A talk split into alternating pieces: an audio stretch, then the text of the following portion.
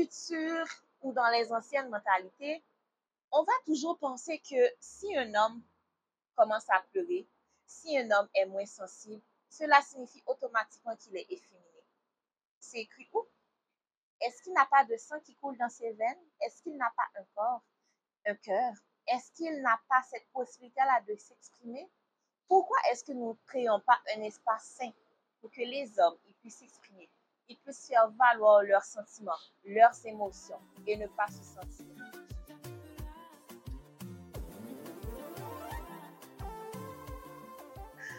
Bienvenue dans ma coup de podcast. J'espère que vous allez bien. Je suis contente d'être au retour avec vous pour un nouvel épisode. Donc, dans cet épisode-là, je vais dénoncer le fait que on associe les émotions à un, à un gender, comme à, un genre, ok? Euh, ce que l'on ressent, c'est pas associé à un genre, ok? un homme est capable de sentir des émotions également, de la même façon qu'une femme. Donc, et ces émotions-là, c'est pas ça qui définit la la masculinité de cette personne-là. Donc, souvent, on va entendre dire que le fait que cette femme-là, en fait, euh, euh, elle est dure, euh, euh, je sais pas moi, elle, elle pleure pas souvent, elle n'est pas sensible, etc. Cela fait d'elle un homme, comme si on l'associe à un trait masculin. Mais si vous avez vu c'est écrit que les femmes doivent être toujours être sensibles, hein? c'est écrit où? Puis c'est écrit où aussi que les hommes, en fait, ils doivent pas être sensibles, ils doivent toujours être durs, jamais brailler, euh, ils, ils, doivent pas pleurer, ils doivent pas se plaindre. C'est écrit où, s'il vous plaît? Je pense que c'est écrit nulle part les hommes aussi, ils ont un cœur. Ils ont des émotions. Ils ont des feelings. Donc, ça signifie la même façon qu'une femme sent quelque chose, l'homme aussi, il ressent la même chose. La même façon qu'une femme peut pleurer parce a quelque chose dans sa vie en train de passer, elle ne sait pas comment gérer cette situation-là. La même façon qu'un homme aussi, il peut pleurer par rapport avec ça.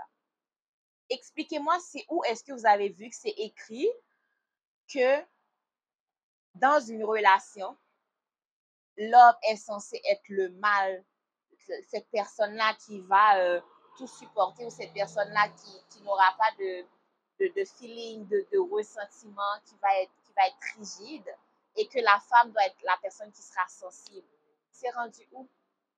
Et c'est cette mentalité-là qui fait en sorte que lorsque les hommes, ils ont des problèmes, ils ne sont pas capables de, de s'exprimer, ils ne sont pas capables de dire ce qu'ils pensent. Pourquoi?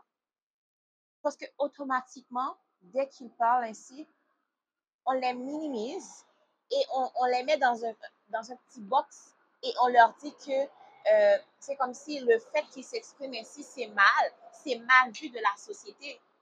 Mais vous oubliez que on est tous faits de sang et de chair.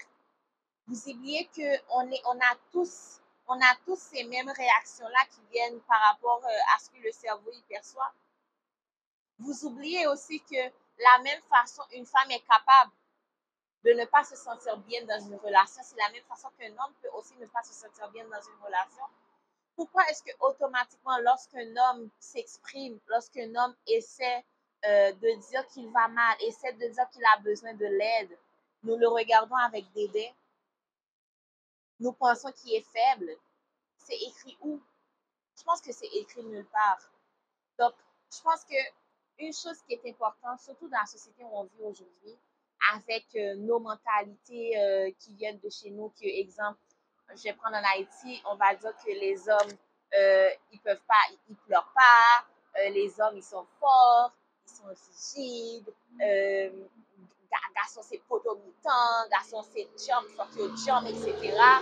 Mais vous avez jamais vu un homme pleurer, hein, je pense. Vous avez jamais vu un homme qui est détruit émotionnellement, mentalement, physiquement. Je pense que vous avez jamais vu un homme qui ne va pas bien. Et dans ces situations-là, au lieu de les pointer du doigt, faudrait vraiment qu'on soit là comme un support, un soutien pour cette personne-là parce qu'il en a besoin fort souvent, euh, on, va, on va toujours être, on va toujours aller vers les femmes en pensant que oui, c'est toujours elle qui va mal, etc. Mais est-ce que vous êtes déjà allé auprès de votre ami qui est un garçon qui a quelque chose qui vit à la maison, mais qu'il n'a personne à qui parler parce qu'il a peur qu'on le pointe du doigt qu'il est efféminé. Il a peur qu'on lui dise, mais t'es pas un homme? Mais cette personne-là aussi aimerait ça qu'on l'écoute. Cette personne-là aussi aimerait ça qu'il y ait une oreille attentive pour lui, pour qu'il puisse s'exprimer. Pas même besoin de, lui répliquer ou de lui dire quoi faire, mais juste être là, s'asseoir, fermer sa bouche et écouter ce qu'il a à dire. Et je pense que c'est quelque chose qu'il faut commencer à travailler au sein de nos familles, avec nos amis, dans nos entourages. Pourquoi? Parce qu'il y a beaucoup de personnes dans notre entourage, beaucoup d'hommes parmi nous qui ne se sentent pas bien. Il y a beaucoup d'hommes qui, euh, qui ne peuvent pas s'exprimer librement parce qu'ils ont peur d'être pointés du doigt, ils ont peur de ce que la société va penser de eux. Et lorsque je parle de société, je parle souvent de société euh, chez nous. Je parle de la, les sociétés anciennes, l'ancienne mentalité où on pense que un homme, euh, il ne doit pas verser une larme, un, homme doit rester fort, etc.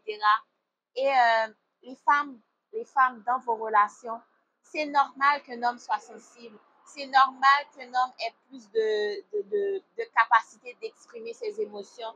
Le fait que vous êtes capable de, exemple, le fait que vous êtes capable de ne pas vous exprimer, vous êtes incapable de vous exprimer clairement, vous êtes incapable de mettre des mots sur ce que vous ressentez, mais que cette personne-là, donc cet homme-là a cette capacité-là, donc ne pensez pas qu'il est, euh, qu'il est une femme ou qu'il a des comportements de femme pour ça.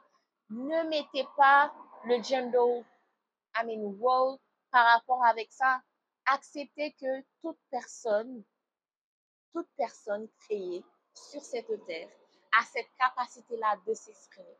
Donc, qu'elle soit une femme, que cette personne-là soit un homme, donc cette personne-là a la capacité de s'exprimer, de dire ce qui ne va pas, ce qui euh, lui pose problème.